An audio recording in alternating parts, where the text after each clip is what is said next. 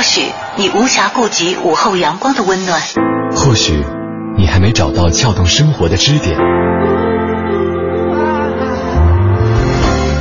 寻找空闲的快乐时间，就在一零六六文艺之声，就在一零六六文艺之声。京城文艺范儿，让你的生活独一无二。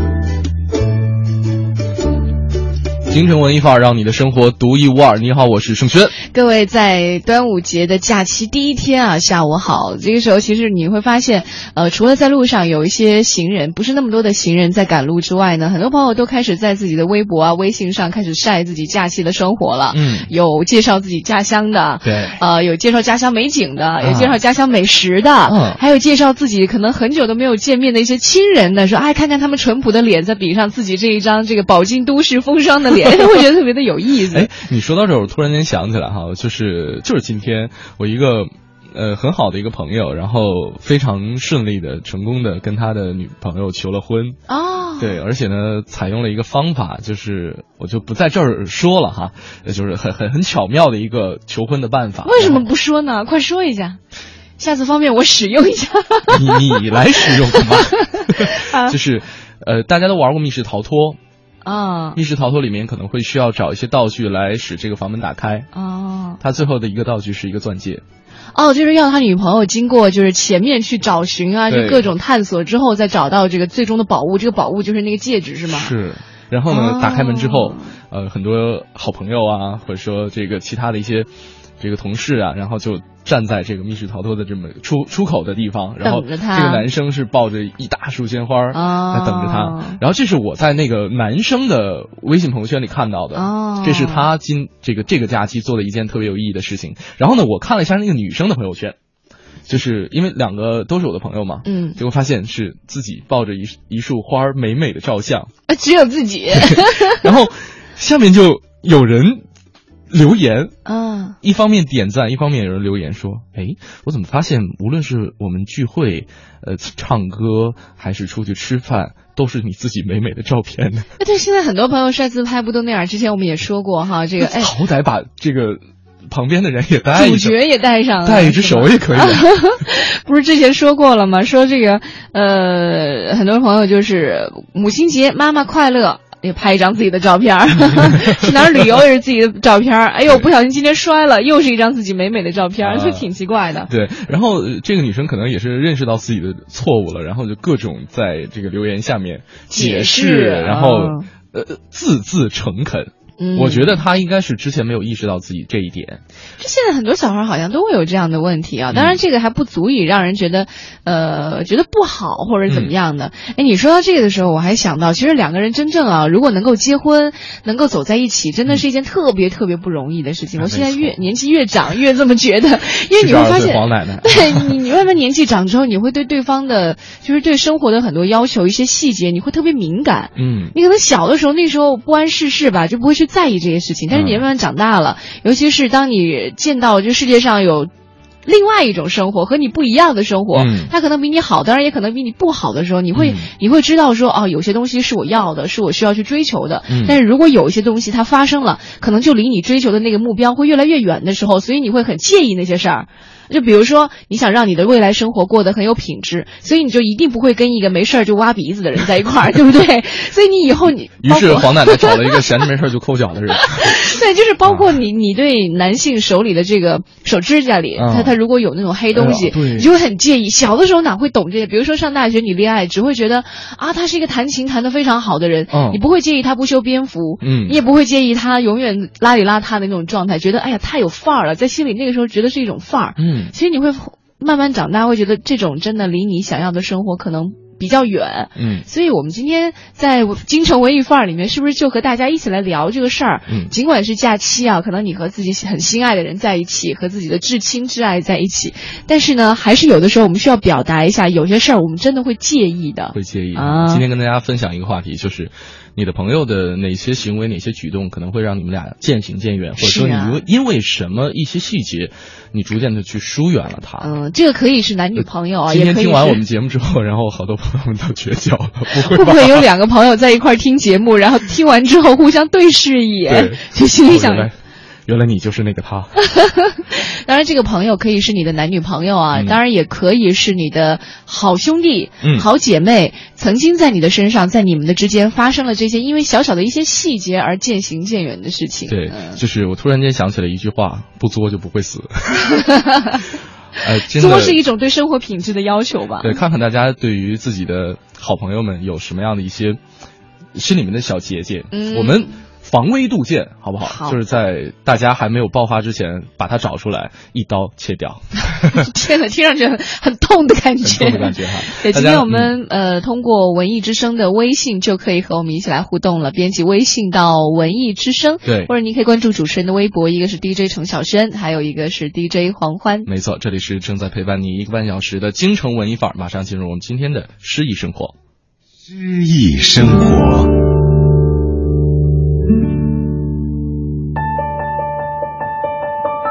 渴望春天，奥地利奥弗贝克朗诵，董月。来吧，亲爱的五月，给树林换上绿装，让我们在小河旁看紫罗兰开放。我们是多么愿意重建那紫罗兰！哦，来吧，亲爱的五月。让我们去游玩，冬天也曾给我们带来许多欢喜。在雪地上的灯下，大家欢聚在一起，用纸牌盖起小屋，还做各种游戏。在自由可爱的大地上乘雪橇旅行去。当小鸟唱起歌儿，报告春天来临，在青草地上跳舞，又是一番欢欣。哦，来吧，可爱的五月，快带来紫罗兰，也多多的带来布谷鸟和伶俐的夜莺。渴望春天这首诗歌被更多人认识，其实是源于奥地利伟大作曲家莫扎特于一七九一年根据这首短诗而创作的一首儿童歌曲。歌曲旋律优美而洗练。流畅而清新，洋溢着青春的气息，表现了少年儿童渴望春天到来、鲜花盛开、小鸟歌唱的愉悦心情。这首曲子创作于他去世前的那个冬天，这时的莫扎特已疾病缠身、贫病交加。可令人惊叹的是，这首歌曲中没有丝毫伤感和绝望。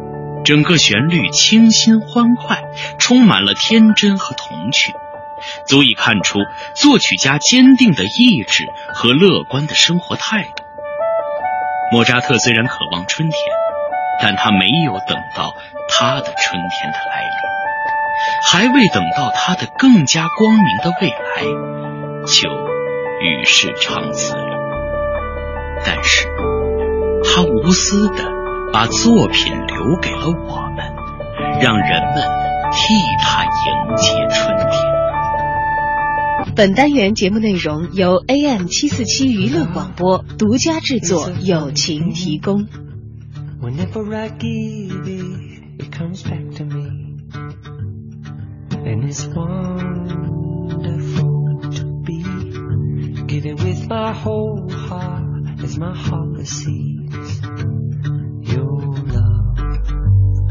Oh, ain't it nice tonight we've got each other? And I am right beside you, more than just a partner or a lover.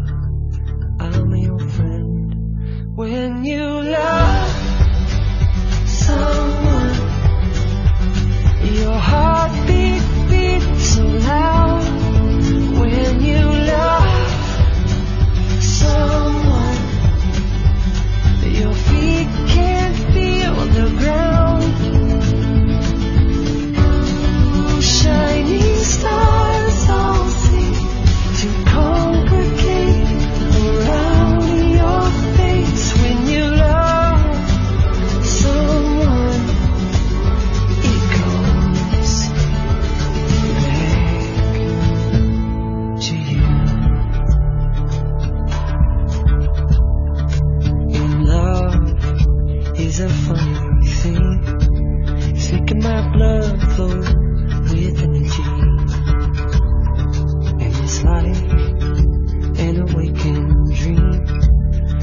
I've been wishing for is happening.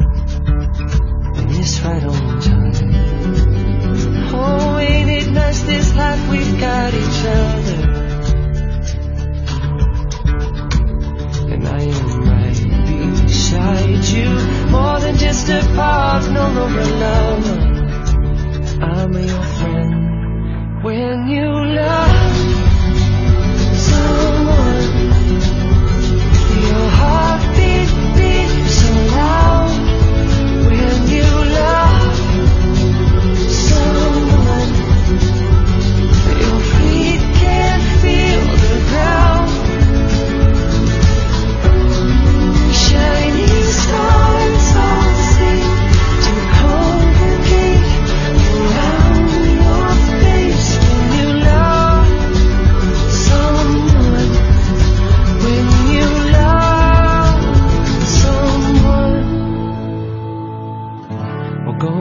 ourselves to love tonight, lifting up to touch the starlight. And we will savor every second we suspend together. You and I will.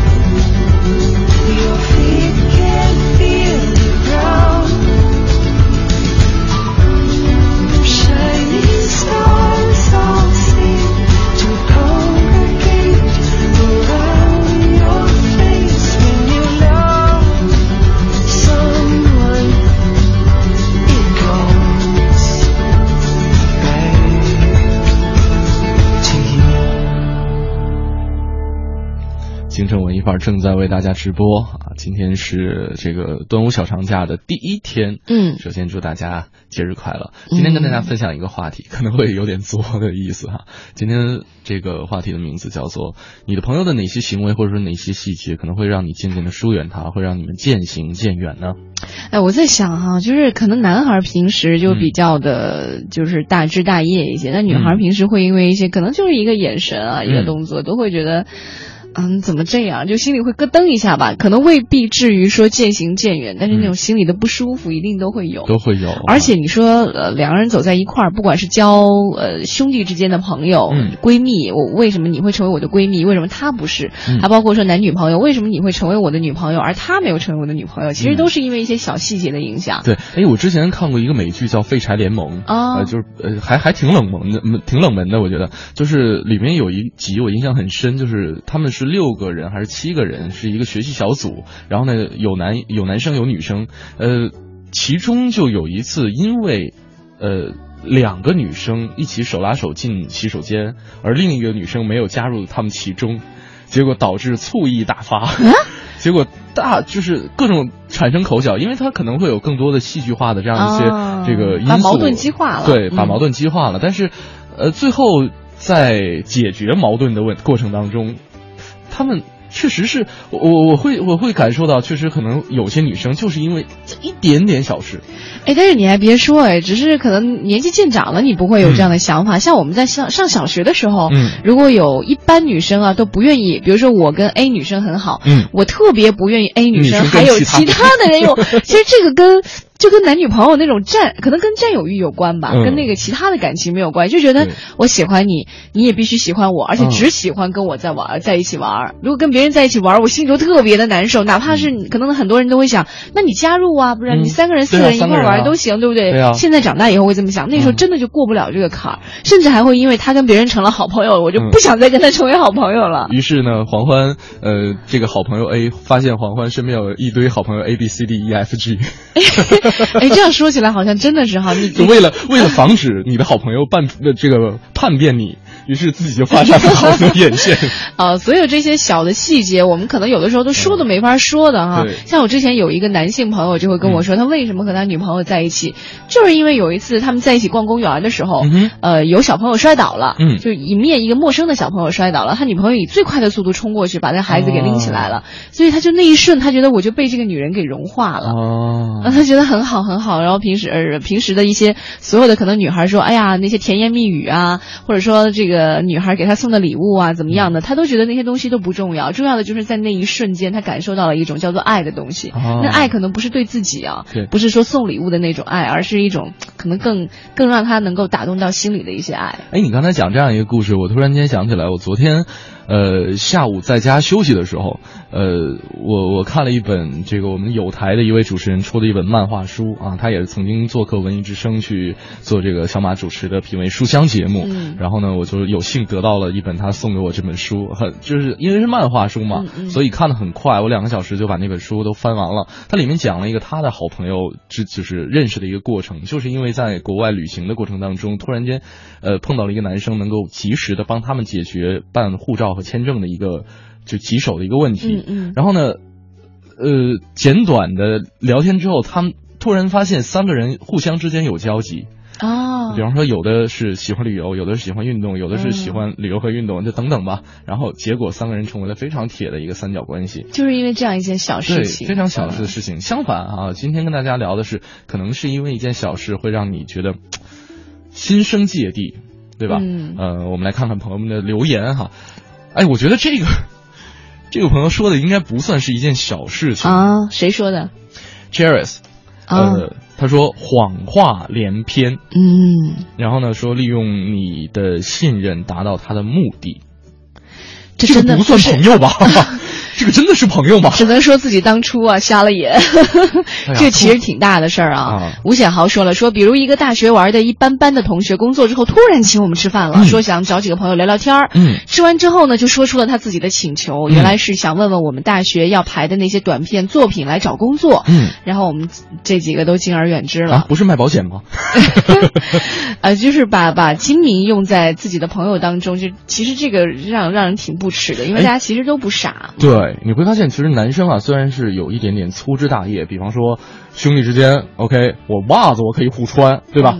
都都无所谓，都不会嫌脏，呃，或者说你来到我嫌啊，怎么不嫌呢？哎，好吧，咬牙咬咬牙忍一下啊，这个听得我鸡皮疙瘩都起来了，袜子互穿，呃，洗干净的，洗干净的啊，对，然后呢，但是有一些底线，如果说你。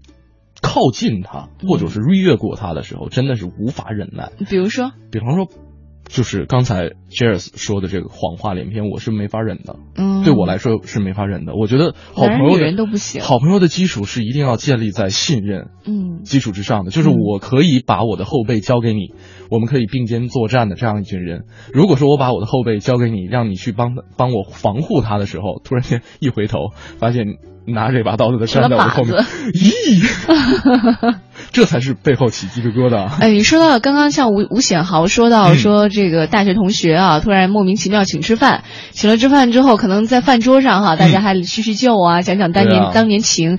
当你那种温柔的感觉，就是心底，因为男生心底的温柔被唤醒的时候，其实是可以为你做很多事情的，对吧？就是你你你利用了他的这种心底温柔之后，完了又问别人要东西，当然其实要一些短。短片作品还不算什么特别特别大的事儿了，其实就是举手之劳的事儿。但是有的时候可能真的是要要去勉强别人做一些事情，比如说像你刚刚说到买保险，就是你先说我们有多少多少情谊，说到情深意重的时候，就说哎，我现在在做保险，你你是兄弟的话，你就帮帮我。就这个时候让人觉得特别的讨厌，哪怕我真的当时在此时此刻彼时彼刻把你当做兄弟了，可是你一说那样的话，或者一想到整个场景，原来是你为了去卖保险，而。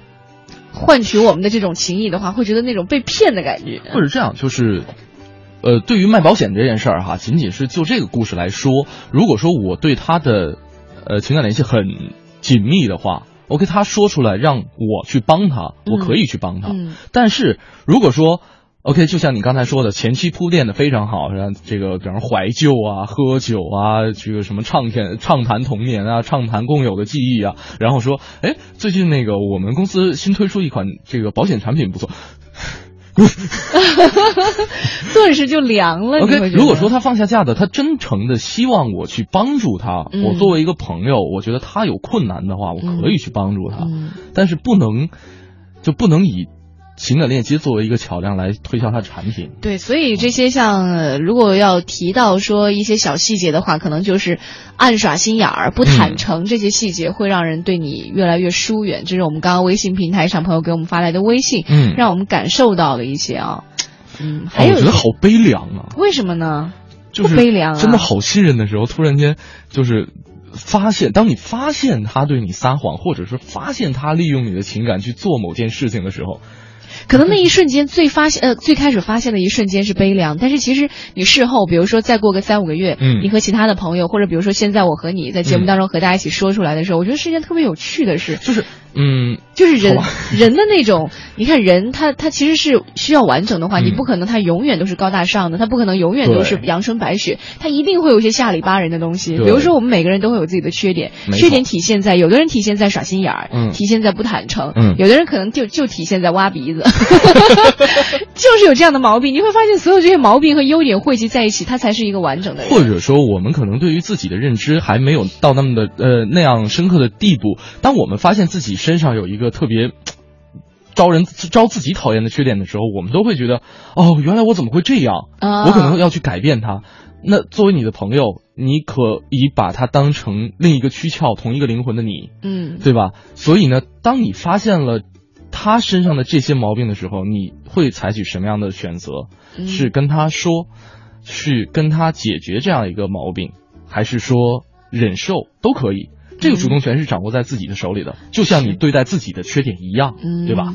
今天我们在互动话题当中，其实很简单啊，朋友的哪一些行为或者细节，让你和他就越来越疏远了？是的，这这也是梳理我们身边和朋友交往的一些过程。你会发现，所有这些过程汇集在一起的时候，也就构建成了你对于未来朋友的，或者说你对于朋友的一些取向。没错，这里是陪伴你的京城文艺范儿两路平台为您开通。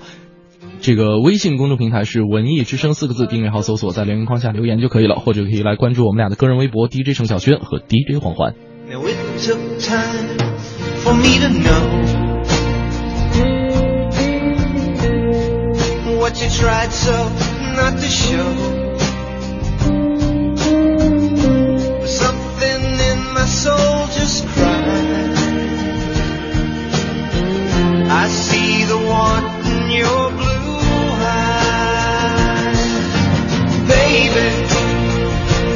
Love you to want me the way that I want you, the way that it should be. Baby, you love me to want you the way that I want to. If you only let it be. You told yourself years ago You'd never let your feelings show. The obligation that you made for the title that they gave. Baby, I'd love you to want me the way that I want you, the way that it should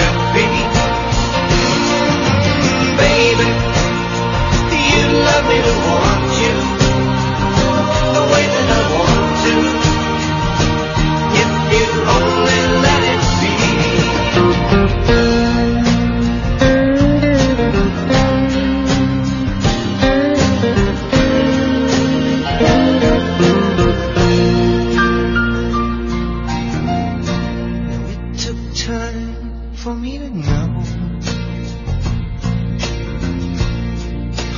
Tried so not to show. There's something in my soul just cried. I see the want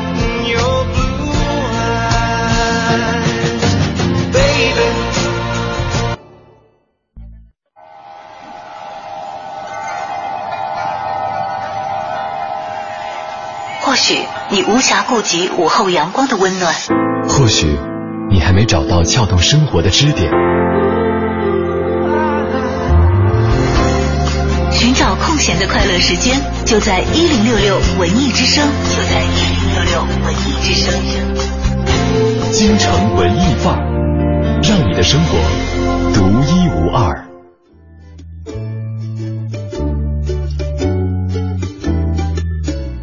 啊，十五点零四分，这里是每天下午都会陪伴你一个半小时的京城文艺范儿。你好，我是盛轩。下午好，我是黄欢。嗯，欢迎大家继续锁定文艺之声啊，欢迎您回来。今天跟大家分享一个话题是，朋友的哪些行为或者说一些细节、一些举动，可能会让你觉得心生芥蒂，让你逐渐的疏远他。嗯，是有哪些呢？大家可以通过两路平台跟我们取得联系：文艺之声的微信公众平台四个字，或者是我们俩的个人微博 DJ 程小轩和 DJ 黄欢。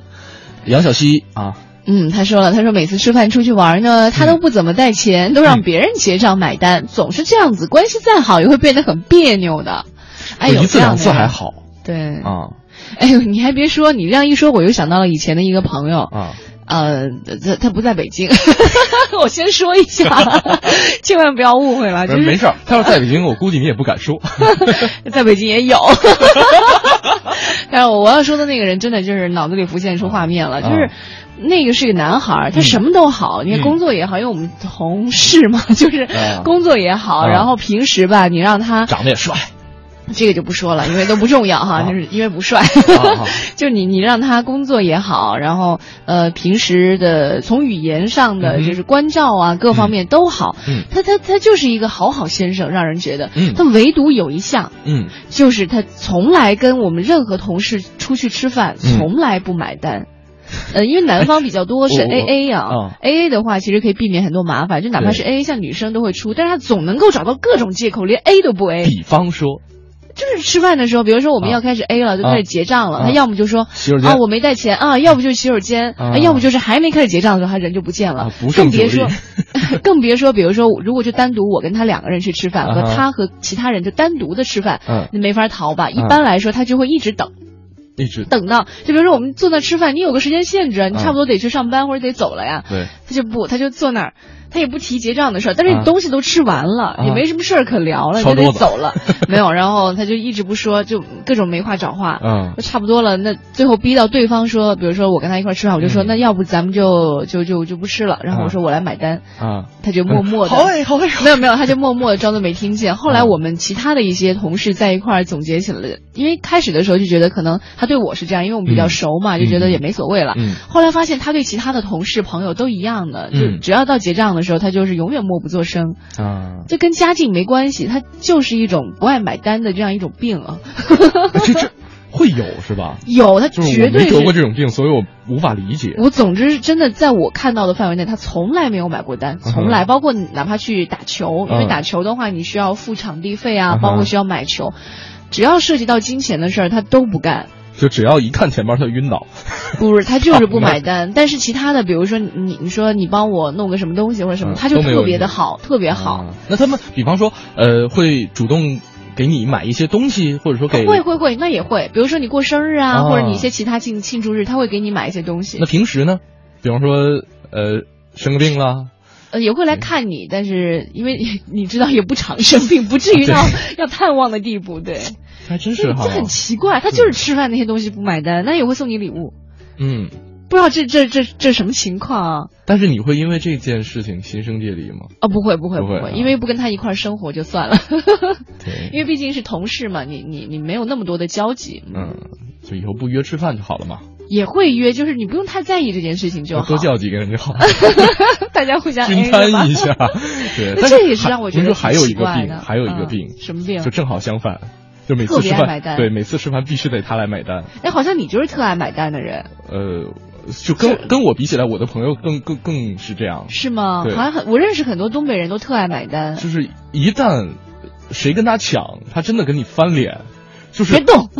而且就是这种，就当时的那种严厉程度，会让你心生惧意。是吗？就觉得自己掏了钱，就好像要戳他一下一样。对，就就 就恨不得拿那碗拽你。这真的跟性格有关。你会发现，就是平时会抢着买单的人，都会比相对来说朋友比较多，然后也豪爽一些，没那么事儿。对，就不爱买单的人，有的时候事儿钱你真的拿他没办法。刚买完单，哎，黄黄，你借我点钱，非常讨厌啊。对，当然这这个可能会会让就是不爱买单，会让有的人离你疏远。这不是说因为大家彼此欠多少钱的事情，真的这种事情多了，可能会让别人不舒服。嗯嗯，我们再来看看朋友们的留言哈。这个林毅说了，说负能量，满满的负能量。而且呢，他说这个朋友是一个男生啊，对于生活当中该面对的大小事情惴惴不安，并且一直把这种不安无限扩大，传播到别人的身上。比方说，他明明很努力啊，这应该是一个发小了，就是一起上过学的，呃，明明很努力，准备考试，准备的非常充分，但是呢，一直担心考不过，考完试之后呢，一直抱怨没完，而且完全不理会其他同学的情况啊，特别糟糕，就是。还真是特别能体会，嗯，尤其是男孩儿。女孩的话吧，她有的时候那种负能量，还会觉得，哎呀，你是不是林黛玉啊什么？但是你多了也很讨厌啊。嗯，就是她，你可以有负的时候，对，你可以有负，大家可以理解，但是你不能一直负，对，对吧？那男孩就更可怕了。就是怎么老话是怎么说？印堂发黑，看着 就是看着那人走过来，就觉得他头顶上顶着一颗乌云，然后随时准备下雨的感觉，就想离他远远的。对，这是很可怕的一个事情。他走过来，我就想撑把伞，对吧？你你说到这个的时候，我就在想关于负能量。我记得之前还真的我们我们跟朋友聊过这个事儿，就是负能量这个东西，比如说他对于未来的担忧，其实大部分事情他真的你担忧的事儿都不会发生。举个最简单的例子，可以安慰很多对于未来有很多担忧的人。就刚毕业的时候，那个时候学生可能刚毕业一两年，也没什么钱，但是呃是吧？就顺应时代潮流，父母总会说你应该给自己安家，就买房啊。那个时候你付了首付之后。就每个月要，当时我还印象很深，每个月要供不到七百块钱的房贷，哦，我觉得好多，啊，你知道吗？那个时候我们刚毕业，也就一两两两千多块钱。对，一九三几年的时候嘛。不是，你就觉得天哪，要付将近七百块钱的房贷，然后那个时候还得租房嘛，因为那房子你还没交，你还要交自己的房租，嗯，完了你还要付房贷，你几乎都没钱吃饭了，就觉得天哪，未来。怎么办？就很担心。但是你后来发现，其实你的生活在不断的改变，而且这改变一定是朝好的方向改变。你看啊，当然现在早就没有再付了，就过了一两年之后，你就会发现，哎呀，什么呀？所以这这些你所有的担心，真的你发现都是多余的。对，就是。其实生活是可以很阳光明媚的，看你从哪个角度去看太阳而已。可能这个时候头顶会顶上一片乌云，但是你走一段距离之后，你会发现乌云已经被太阳刺穿了，或者说哎它这个乌云呃对撕撕裂了，这个乌云已经这个呃被风吹走了。这个时候太阳就会看到。哎，你会发现我们在听别人发的短信的时候，或者说看到别人发的短信的时候，其实也是对自己生活的一个警醒。嗯，有的时候自己难免会有负能量的时候，就是就觉得自己。很差，怎么那么的不行啊？各种的。然后看到别人比我还不行的时候，你就觉得会自己 幸福是 幸福是比出来的，是吧？你看，还有苏小景给我们发一个消息哈，他说大学有一个走得很近的朋友，身高一米五六，体重一百三，因为外貌呢就特别的自卑，总说要减肥。我为他减肥无数次，每次都是半途而废。那我身高一米六，体重九十，哎呀，长相清秀，哎呦呦呦，不带这样损自己朋友的啊！没有，这不带。这么夸自己的啊？他说陪他减肥，每天都会自被自己帅漂亮醒，帅醒啊！陪他减肥吧，完全是为了锻炼身体。每天下午去他寝室拽他去操场，嗯，哎，他把自己形容成一个救世主，你发现没？然后他说后来呢，在他又一次半途而废之后，放弃了，让他胖着吧。嗯，而且他说这个朋友就是特别具有攻击性，就自卑到极致的人一定是有攻击性的，是吧？对，一定是这样的。而且他为了保护自己嘛。说每一次跟他在一起之后，就是只要有第三个人在场，他就会各种讽刺和挖苦。嗯啊，比方说什么太瘦的女人，什么薄情啊、薄命啊之类啊，这个不知道哪哪听说的啊，这个嗯，反正就是逐渐就疏远他了。嗯，这种属于心态不是特别好。你看我身边认识很多长得圆圆的人，都心态挺好的呀。就是自卑，它分为很多种，就是可能。这个就是胖胖圆圆的这位姑娘啊，就是从小可能受到的这个打击会比较大，或者是身边的，可能是她受到她另一个好朋友的一句无心之话，嗯，就给她心里边埋了这颗罪恶的种种子。你这样说起来，我还真的是个自卑的人，因为有的时候说话太毒了，是因为按照他的逻辑来说，就是喜欢讽刺挖苦的就。你不算毒舌啊。你忘了吗？不是，有的时候就是。我们在 聊毒舌的时候，我们俩都说哦，我们说不了太狠的话，是吧，黄奶奶？就有的 有的时候还是会蹦出一些挺刻薄的话，就其实真的挺不好。就是自己说完之后觉得过了瘾了啊，但是可能别人还真的不太舒服。对，其实我觉得，如果说你嗯，如果是我我跟我走得很近的朋友，他会有这样一些问题的话，我可可以问他，你是不是自卑啊？我可能会我可能会领他去。以业务交流方式领他去看一个心理医生之类的，嗯，就是不要让他觉得你在讽刺他，而又起到了一定的解决的效果。好累啊，还是找一些阳光灿烂的朋友做朋友吧。所以啊，就是阳光灿烂的人很累的，就需要把阳光照射到每一个人身上的时候，是一件特别辛苦的事情。听起来好像是你的苦恼。对，好的是我的苦恼。今天我们在互动话题当中和大家一起来说到的是我们身边的这些朋友哪些行为或者细节让你和他越来越疏远了？先来梳理一下我们和朋友之间的这样一些情谊是为什么没有能够一直继续到现在？好了，马上进入我们今天的我在北京城。你知道的，你不知道，你不知道而想知道的，你想知道而没法知道的关于北京城的一切，我在北京城。京城文艺范儿，让您的生活独一无二。大家好，我是相声演员杨多杰。昨天啊，咱们给您谈到了这座府邸转手到了成亲王永兴的手里，又是大加扩建，还将三海的水引入到了府内，添加了景观。但是您别忘了，成亲王这个爵位在当时的清代不算很高，当时的亲王分两种。一种是世袭罔替，一种是世袭帝降。世袭罔替就是说，你们家的爵位啊永远不变，辈儿辈儿都是亲王。世袭帝降就不一样了，要不断的一代一代的往下降格，从亲王到郡王，郡王到贝勒，贝勒再到贝子，哎，再到镇国公、辅国公、镇国将军、辅国将军，一点一点往下降格。那么成亲王府就属于后者，它是一座世袭帝降的王府。所以，从乾隆朝一直到了光绪年间，中间经过了一百多年，成亲王府的主人呐，这个时候已经都降成了贝子了，这爵位就不算大了。原先偌大的王府，你要让一个贝子住着，啊，多少有点大材小用。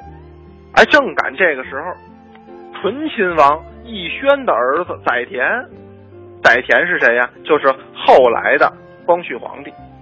这纯亲王的儿子呢？过继给了咸丰皇帝当儿子，一下成皇上了。纯亲王的旧府因此不能住人。为什么不能住人？因为这个府里出过皇上，有过龙脉。这个地方在清代叫做潜龙底，按照惯例必须上缴朝廷，改作庙宇，不能够再住活人。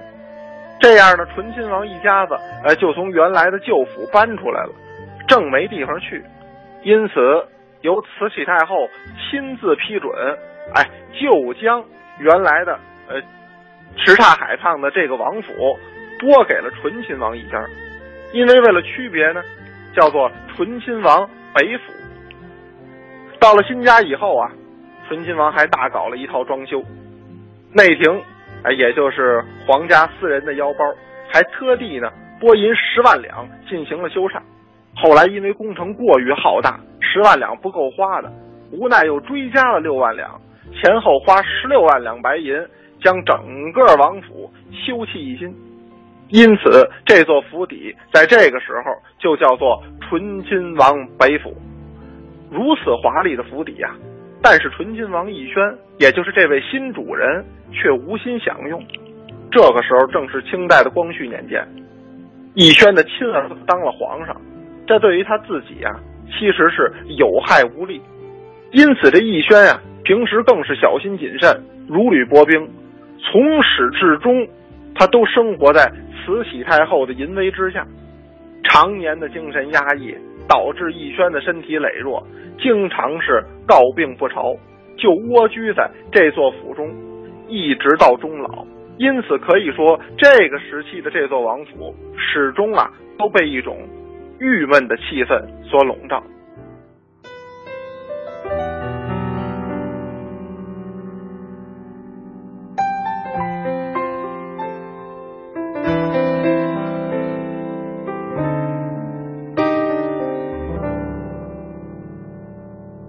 你看看大伙儿合照。就你一个人没有笑，是我们装傻，还是你真的有很多普通人没有的困扰？我才懒得给你解药，反正你爱来这一套，为爱情折腰，难道不是你？一直以来戒不掉的癖好，你在想谁？想到睡不着，你应该觉得骄傲。很多人想失恋也没有目标，只是想睡个好觉。别炫耀，别说你还好，没什么不好。你就怨日子枯燥，没什么烦恼，恐怕就想到什么生存意义，想到没完没了。你给我听好，想哭就要笑，其实你知道，烦恼会解决烦恼，新的刚来到，旧的就忘掉。渺小的控诉，就是你想要的生活情调。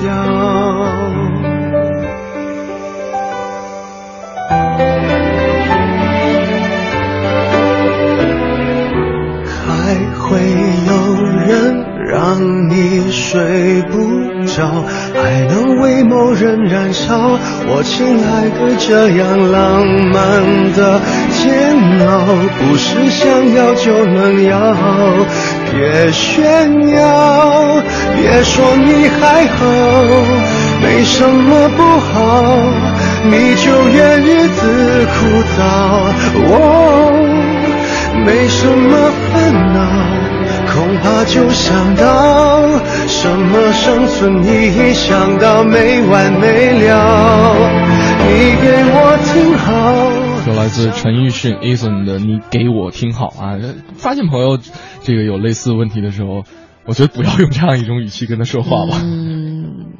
哎，陈奕迅的声音，其实他不管唱什么，他都能够把你的心揪住。顾左右而言他，你想怎样？不是，其实我一直在听这种，我就在想，就是这个声音真的是会让人有一种这种，呃，特别特别大的魔力。那相反来说，有的时候你身边的朋友，像像我们很多，尤其是南方的人，可能你不会有这样的困扰。像我们在生活在方言区，在我十几岁的时候，我就给自己许下了一个宏伟的愿望，我一定不会嫁给一个普通话不好的人。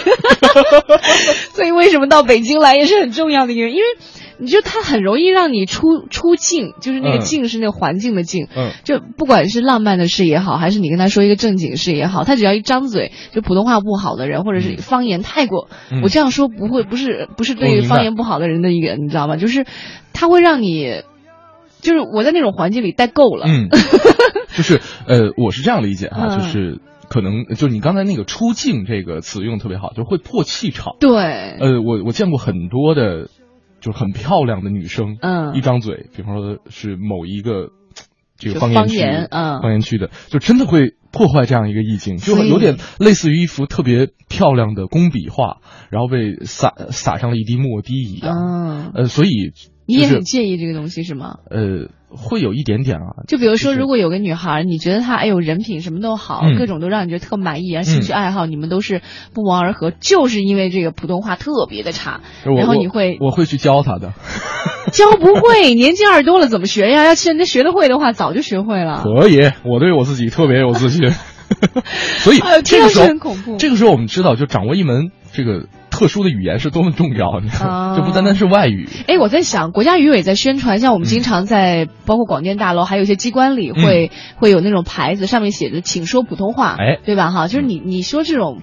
没言没淡的这种标语，其实是不是可以弄一些情景剧啊，或者就那些情景就涉及到你的朋友和你的爱人和你交往的时候，因为普通话不好，会会遇到一些什么样的麻烦？是就是呃，方言呢应该有，就需要保护，这是一种这个非物质文化遗产。对，但是呢，作为一种沟通的工具，普通话是必须要学好的。那，我在想，如果谁可以说方言的时候特别的地道正宗，说普通话的时候也特别地道正宗。哦，真的哈，超级牛哦！对对对对，小昭是属于这种。对，就是我我我完全见过他，就他的英文说的也很好。对，他在跟我就是特别标准的字正腔圆的跟我聊天的过程当中，可能他的妈妈就来一个电话，然后一接电话完全听不懂了，什么什么东西啊？就就这样，对。然后呃，我觉得就是像。如果说就是作为，比方说政府官员，应该说是带头说讲普通话，但是有的时候他们也是迫不得已的，就是因为方言是有一定的沟通功效的。对对，呃，特别是在方言区内，如果说你可以非常流利的说当地的方言，是可以很快速的建立感情，而且拉近距离的。别人觉得跟你很亲哈。所以这两种，我觉得都应该保留下来。就一方面，嗯，了解。刚刚我们在互动话题当中和你说到的是，这个朋友当中啊，有一些什么样的细节或者行为让你离他越来越远？我身边还真的就有人因为那个男的普通话太烂了，就是在我们当地哈，当地其实，呃。说他普通话不好是一个中性词，真的，这不是说你你很差或者怎么样的，就是觉得，因为我那个同呃也是一个同事，他是一个播音员，嗯，他的那个当时的男朋友呢，其实其他都对他特好，但是可能因为当时年纪小，女孩会在意，女孩年纪小的时候会在意的是对方可能他的形象，就形象包括声音形象、外貌形象，嗯，就所以因为这个，就因为人家普通话，他说我听他说话，我一点都不觉得他在爱我。我总觉得他是特别家长里短的感觉，然后就分了。多亲切呀！这是一个闹剧，但是其实也从另外一个程度上，也也是也是说普通话真的可能对于两个人相处 还真的有一定的影响。还真是，呃，再来看看这位朋友张猫儿说了说啊，他跟你吐槽的时候稀里哗啦，然后呢，结果我跟他没说两句，他就很不耐烦。这种就是以自我为中心啊，自己的世界呃自己的事儿天大的事儿啊，别人的事儿就是你可以忽视的。对，就是你再热情洋溢也没有办法说受不了这样，就也受不了这样一种。无回应的这种付出，就是哎，确实是这样。呃，反正就无法感受到他对你的爱吧？对，对吧？嗯，好，这里是正在陪伴你的京城文艺范儿，马上进入我们今天的影艺告示牌，看看我们的永乐票务的工作人员给我们推荐了哪些呃值得关注的影视剧。影艺告示牌，京城文艺范儿，让你的生活独一无二。听众朋友们，大家好，我是永乐票务的王婉儿。今天我要为大家推荐的是由一位外国导演执导的中国经典话剧《雷雨》。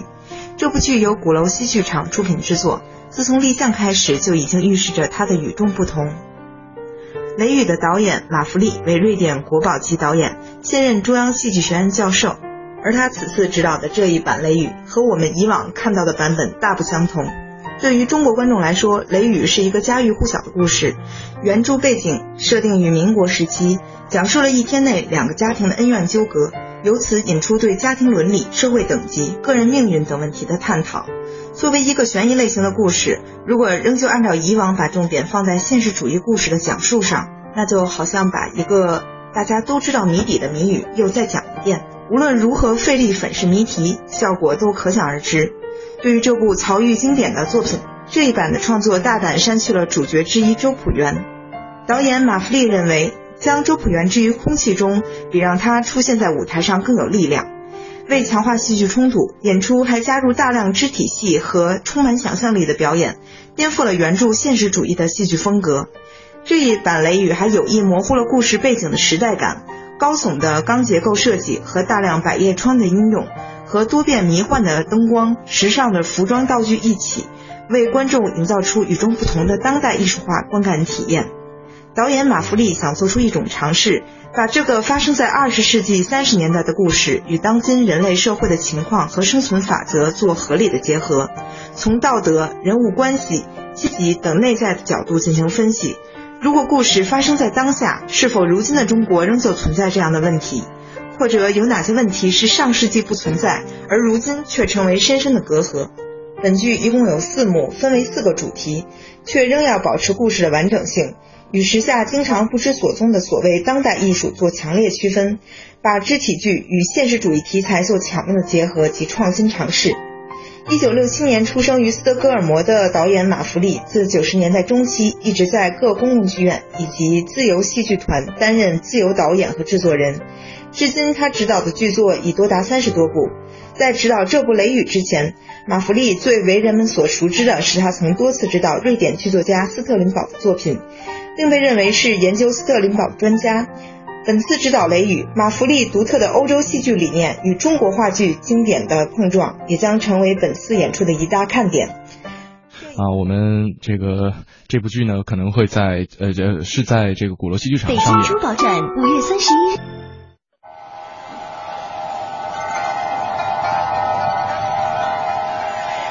或许你无暇顾及午后阳光的温暖，或许你还没找到撬动生活的支点。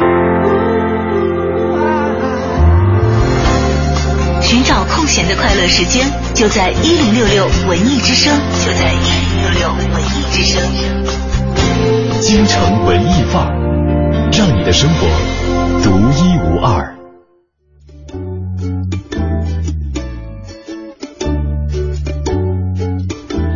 京城文艺范儿让你的生活独一无二，欢迎回来，我是盛轩。你好，我是黄欢。刚才呢，由于时间的关系，我们这个呃跟大家介绍这部雷雨的新排的版本的剧呢，没有介绍完全哈。这部剧呢是在五月二十三号到六月零八号，呃是在鼓楼西剧场上演。现在剩余的票价是一百八、二百八和三百八都还有余票，大家如果说呃可以关注的话呢，是这个及时的去到网上订票就可以了。对，鼓楼戏剧场在一个巷子当中啊，很找的时候需要提前的做一些攻略，不然的话可能要找不是特别容易。对，就是在地铁二号线或者八号线鼓楼站下车，走个十多分钟。哦，对，差不多啊，可以导航一下。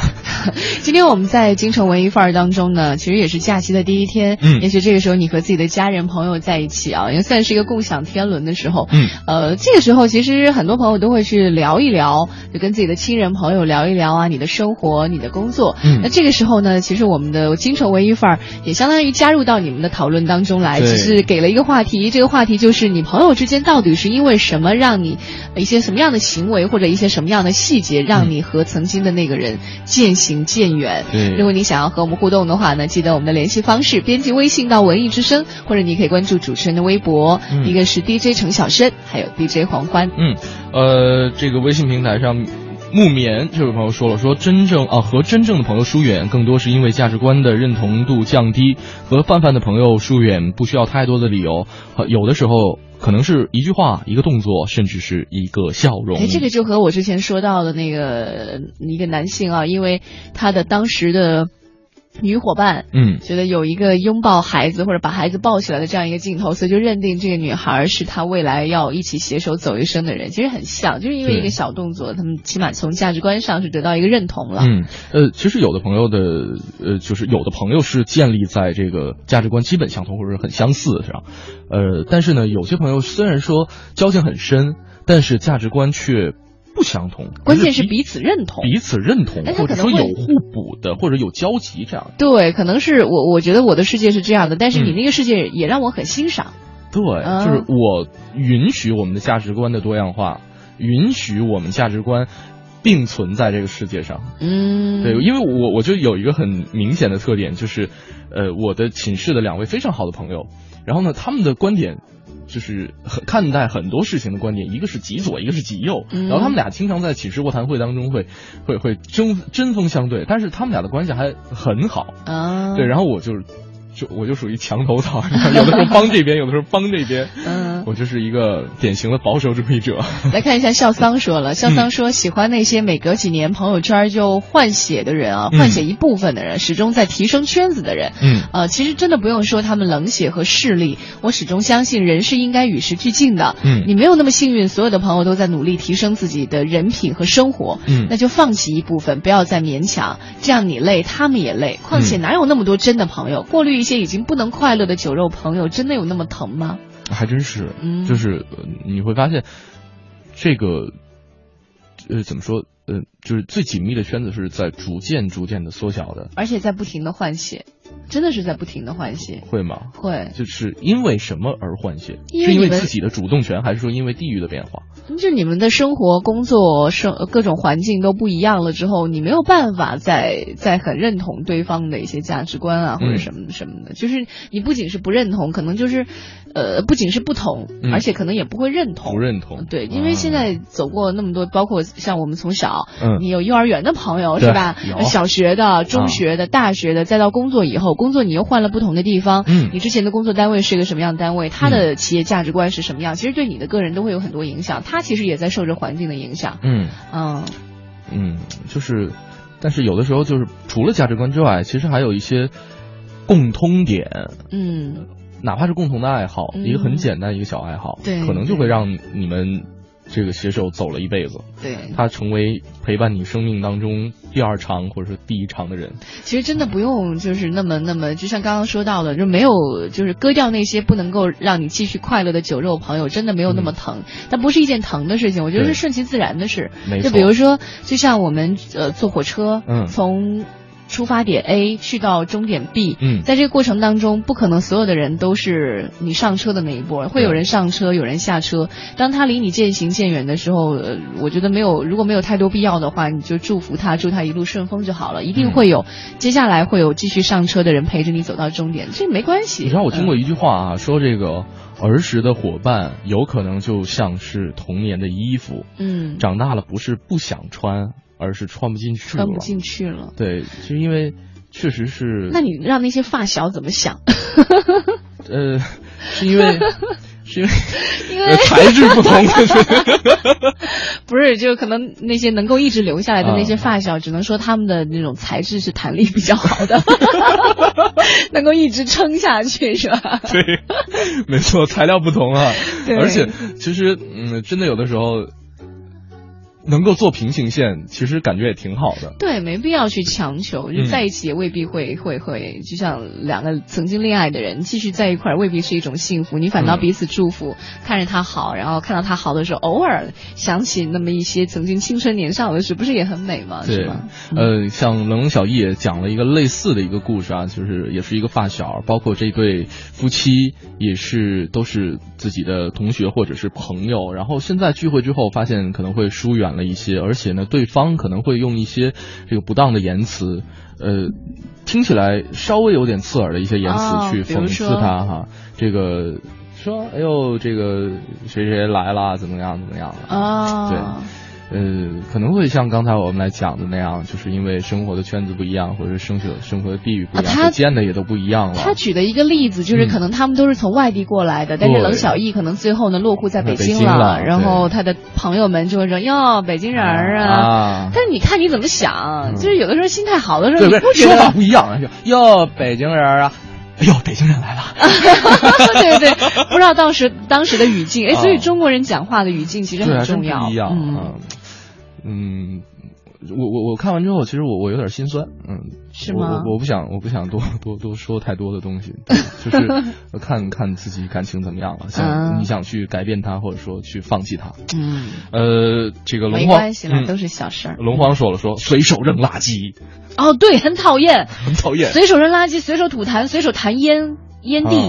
我都非常的讨厌，是吧？但是就是比如说，如果你他是你的好朋友，嗯，你的容忍度可能会高一些，你只是心里会暗骂一句，或者说那种不屑一句哈。但是如果是那种半好不好，就是比如说呃半熟不熟的那种，嗯，然后你就会想这人太 low 了。呃，对，我觉得应该，我我特别相信环境环境会改变人。对对，就是你在。北京和在其他地方，因为有些时候真的是找不到地方去扔垃圾，嗯，而，呃，我可能是试图去去想那些人的一些习惯，我觉得他们到了一个非常干净的地方，对，所有人都遵呃遵守秩序的时候。他可能也会融入到这个秩序当中。大环境是吧？之前我们举过个例子嘛，说有人做过实验，就在一个小区里面，他们先是放了一辆特干净豪华的车，嗯，呃，里面装饰什么也很好，但是常年没有人开，嗯，那最后可能也是蒙了灰了，但是他起码他是，呃，时常会有人去打理它，嗯，那那个车周围呢，没有人去刮蹭它，嗯，没有人去更，而且它车窗是开着的，没有人没有人去往里头扔垃圾。就大家都会把它当做一辆正常的车，只是车主忘了关窗户而已。那但是后来呢，那个实验者呢又做了同样一个实验，把同品牌的车，他找了一辆特别破旧的那种报废车，同样把车窗户给摇下来了。但是呢，没到一个月，车里面全是垃圾，因为所有的人都把这辆车当做垃圾车了。哦，所以说其实你给别人呈现就是你你这个环境啊，它其实就是一个环境嘛，车的环境嘛。你这车的环境给别人呈现出什么样子，那别人眼里它就是什么样。人的环境也一样，当然一样了。对你给你的朋友呈现出一个什么样的状态，可能他呃，或者说你能够吸引到的一个。所以说，就当你的朋友在乱扔烟蒂或者乱闯红灯的时候，你应该扇自己，是吧？这个不一样吧？啊，我们再来看一下这个吴灿灿说了，说太敏感也很讨厌，总是为玻璃心的朋友操碎了心呐。玻璃太敏感真的是很难让人亲近，然后他们又会变得越来越敏感，可怎么办呀？玻璃心有治吗？真的，这这就是孩子的时候。酿下的病，就是你可以不停的去影响他，就是要根治，估计还还要靠靠他自己吧，困难一点。嗯嗯，就是看什么方面吧。嗯，就真的别是事事都玻璃心。我觉得适当的玻璃心也也算好事儿，就至少你你对于某件事情的一个反应，你你有有所感受。嗯，你别别粗枝粗枝大叶的，什么事儿都无感啊。我们今天互动话题说到的是朋友的一些什么样的细节或者行为，让你和他渐行渐远了？你觉得我不想再跟这个人继续的交朋友了，不想再跟他的生活跟你玩了？对，我不跟你玩了，你 你爱谁谁去吧。对啊，这里是陪伴你的京城文艺范儿，马上看看我们今天的 Time Out 推荐，看我们 Time Out 北京主笔黄哲有什么好的地方推荐给大家呢？Time Out 推荐，负责一切享乐。Time Out。大家好，非常高兴与大家相逢在今天的 Time Out 推荐这个板块。马上就是六一儿童节了，在这个传统佳节到来之际，首先祝各位大朋友和小朋友们儿童节快乐。儿童节就应该欢乐的过，而北京著名的平民摇滚南无乐队选择了乒乒乓乓的快乐的过六一。怎么介绍这支乐队呢？他们之于其他乐队。就好比是嘻哈包袱铺至于其他的相声班。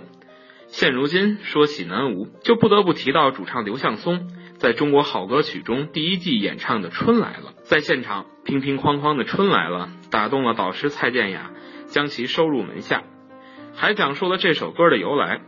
刘向松开过饭馆，乒乒乓乓的就是炒菜的声音。其实，你能一下子就听出这支乐队身上浓重的民俗特质。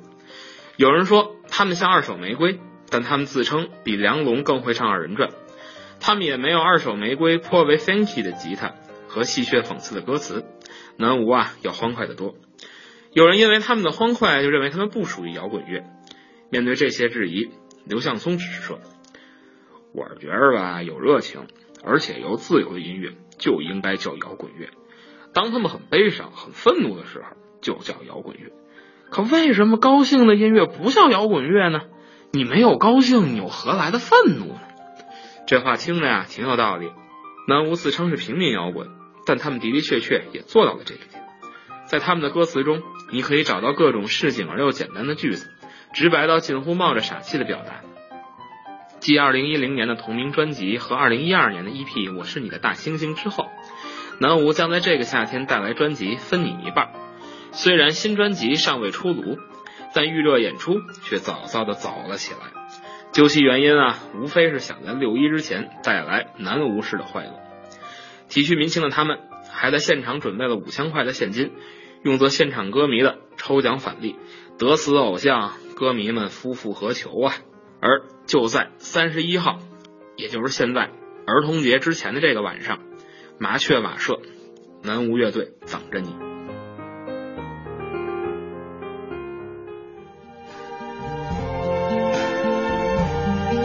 See trees of green, red roses too. I see them bloom for me and you. And I think to myself, what a wonderful world.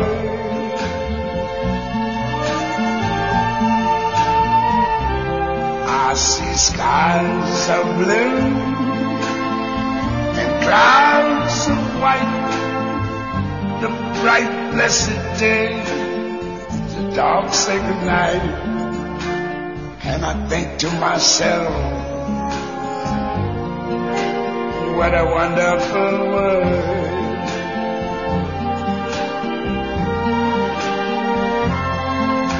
The colors of the rainbow, so pretty in the sky, are also on the faces of people going by. I see friends shaking hands, saying, How do you do? They're really saying, I love you. I hear babies cry. I watch them grow. They learn much more than I never knew. And I think to myself, what a wonderful world.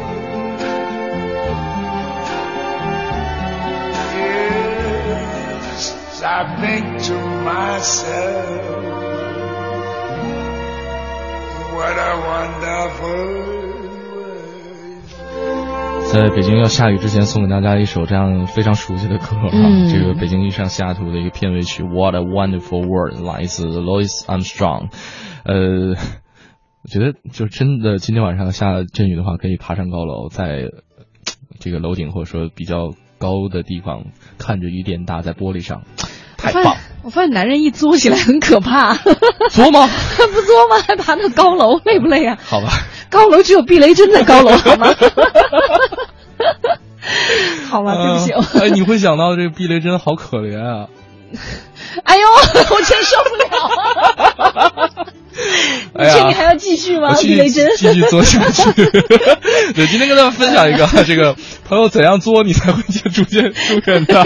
对，有的时候啊，这尤其是男、啊女人作，你也就忍一忍就算了。男生一作的话，是可忍孰不可忍的感觉。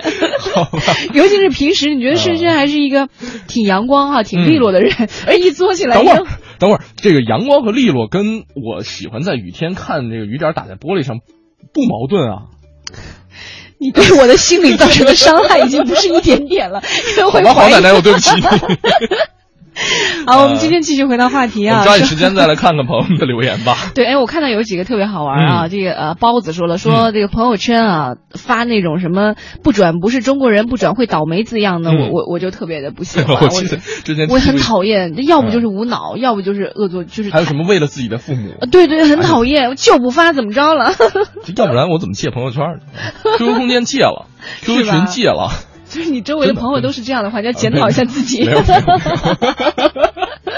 对啊，嗯这个呃，看看软软说了，说在你进步或者是成功之后，第一时间装作不经意的提起你过去很 low 的一面。哎，你说这种人是不是看不得看不得别人好、啊？对，很多人都这样，我爸爸也是这样的人。这朋友没法做。你知道，曾经有一次在另外一个频率做做节目的时候，也是说自己爸爸坏话，嗯但是当然就是说着好玩的，你知道，嗯就是因为你喜欢他，你才不介意这，但是他介意了，可怕。后来还因为生气了，就是看到一个每期都听自己节目的爸爸，也很可怕。对，就是像我们上一辈的人，很多嗯都是那样，就是属于苦难教育嘛。嗯当父母看到，就是比如比如说爸爸看到你很开心，或者你在为自己的一件成功啊，嗯或者是胜利骄傲，嗯就是开心的时候，他永远会给你泼冷水。嗯而且他泼到没法泼的时候，他就会羞辱你的外貌。他说：“你看你有多黑呀、你看你多矮啊！你就、就是他，对，他就说：哎，你你你这鼻子怎么总长不高啊？他就会这样，我就哎呦，你知道对人的伤害特别的大。就是有可能他是希望你能够呃谦虚嘛居安思危，忆苦思甜，希望你能够保持谦虚的这样一颗心。但是呢，不喜做欢这样做的这样一种方法，可能会招来了相反的一个作用。对对对，不，嗯以后我的孩子，我一定会让他，你开心的时候，我会一定会让你的开心更加的放肆，一定要蔓延。啊，开心心太难得了，人生有那么多的苦难要去承受，你还不开心？好吧，你以后的孩子哈，交给我，我带他去楼顶去看，去当避雷针，太可怕了。啊，今天跟大家分享这个话题呢，我们看到很多朋友的这个留言哈，呃。由于时间的关系，不得已，我们的这个留言呢，我跟黄欢可能会回去之后会仔细的一一去阅读。如果说这个你有困扰呃困扰到你的地方，我们可能会用这个微信平台给你回复哈。感谢大家的衷心陪伴。那马上是我们今天的航天飞船，来听听史航，呃，今天为我们带来哪些他的一些看法和观点呢？航天飞船。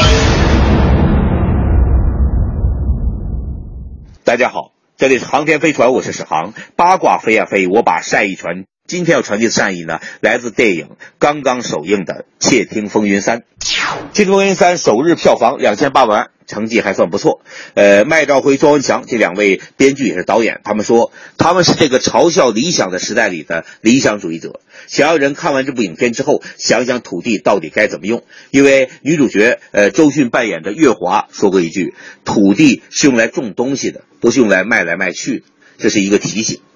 呃，所以说呢，他这个真正理想主义的结尾，我们看到可能会很感动。呃，预先剧透一句：高楼消失。重回田园牧歌，他们想传递的是那份对理想的乐观的信念。其实《窃听风云》系列一直讲人的贪念。第一集是三个警察，他们很小的贪念，偷偷听到一些东西，然后买股票赚钱。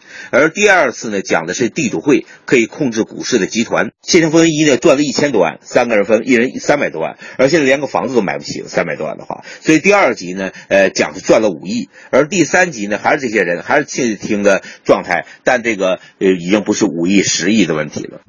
庄文强导演说，呃，韩战大卖之后，呃，香港出来很多相似的警察片，大概七八部吧。这种警匪片呢，取景都在中环，角色拿着枪，穿着黑色西装，这种形象我们不想再拍了，想拍个形象相反的。最先感兴趣是角色的发型，希望拍一部电影，所有角色发型跟现在香港电影里不一样。就像这回的方中信。他演的这个角色，你看他换了那么一个发型，马上就变成另外一个人了，很土，甚至很猥琐，这是我个人看完的感受。你不觉得他很恐怖吗？在现在香港的农村，就新界，还有人留这样的发型呢。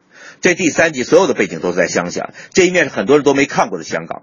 黄磊第一天到了拍的地方，说香港还有这样的地方。其实不拍下来，再过两年他们一建房子就什么都没有了。所以现在房产上大家做的事情不是建更好的房子，而是囤积，然后赚更多的钱，不劳而获。呃，我们一直想拍这个，我们切入点就是公平。比如说，在香港新界放烟花。庄文强说：“麦兆辉不相信，结果上网一搜，看到了视频，有人拍下来，而且是在新界那边私人房子里拍的。烟花比维多利亚港放得更大更厉害，四分多钟。背景是那个人一直在说脏话，如何如何。在香港私人放的烟花，警察是可以抓的，但在新界那里就没人管。就像丁权这个事情，看这个电影会觉得是很新鲜的一个概念，但你要上网一查，会出来十几万条，全部看完一个月。其实资料都在那里，但没有电影，可我们一直就无法意识到。”所以呢，呃，麦兆辉说：“我反对丁权，反对他他不公平，不应该只有男人有，女人也该有，也不能只有新界有，要有就全香港的人都有，我也应该有，然后就没有问题。”在扫毒没有上片的时候，我们就开始拍了。古天乐和刘青云也告诉我们说，扫毒里也有唱歌，也有撞车。我问他那是不是一样？他说处理的方法完全不一样。呃，那就 OK 了。古天乐这次的表演跟第一部真的跨了一大步。个看第一部剧本的时候，他来找我们聊角色，说了很多都是很表面的。这回不一样，从角色内在出发，演出来的人物很安静，但内心有很多冲突。可能他比较没有安全感，跟刘青云一样，刚开始话不多，熟起来就完全不一样了。接着要说到就是田沁鑫导演将执导话剧《山楂树之恋》了，编剧是女演员胡静凡，呃，那么主演呢，可能让大家很意外，就是春晚上让大家非常心疼的，一直在转圈的小彩旗。这个角色呢是小彩旗真正的演艺生涯。之前呢，他参演的是舞剧，比如《藏迷》啊，呃，参演的呢是很多表演性的事情。而现在是内心的塑造是完全不一样的。小彩旗说：“呃，这是最好的舞台锻炼。”田沁鑫导演人非常好，用讲故事的方式给我讲世界戏剧史，言语很幽默。呃，我跟他接受了跟他一对一的台词培训，觉得很新鲜，特别期待接下来的正式排练和演出。田沁鑫说：“这一回对他最大的吸引就是跟所有的都是九零后来合作。”好的，今天就到这里，我是史航。女孩不想上学。坦克与跑车来自张震岳，该跟你说再见了哈。其实真的有的时候，作为自然人这样一个个体，每一个个体都包含着自己，呃，独特的一个秘密。对，可能我们会去尝试发现跟自己有交集的这样人的身上的一个秘密。有的时候我们会。得出一个让自己觉得很满意的一个答案，但未必是真相。对，其实太多事情不用太过去纠结。他是你朋友的时候，好好珍惜；当你觉得你和他没有办法再继续的时候，那就祝福他找寻自己新的朋友吧。没错，京城文艺范儿，今天的节目该跟你说再见了。我是盛轩。你是会爬到屋顶去做避雷针的盛轩？哦，刚才我跟黄欢这个这个在。听史航说的时候，我终于解释清楚了，就是因为刚才给大家放这首歌曲啊，这 What a Wonderful World，是因为是《北京遇上西雅图》的这个片尾曲，而这部电影的片尾曲就是因为在帝国大厦上面，汤唯和吴秀波看着这个雨点打在玻璃上，所以我才作就是作，不用解释，越解释越作。黄欢没这个朋友没得做了，不跟你玩了，好吧？我是黄欢，咱们，咱们。呃，对，从明天开始我就休假了，可能要到六月十号左右才能够和大家见面了。好吧，呃，各位明天跟我继续再见，黄欢再见了，拜拜，再见，拜拜。如果这个大家想了解更多内容的话，可以来关注央广网三 w 点 c r 点 c n，呃，进行网络回听。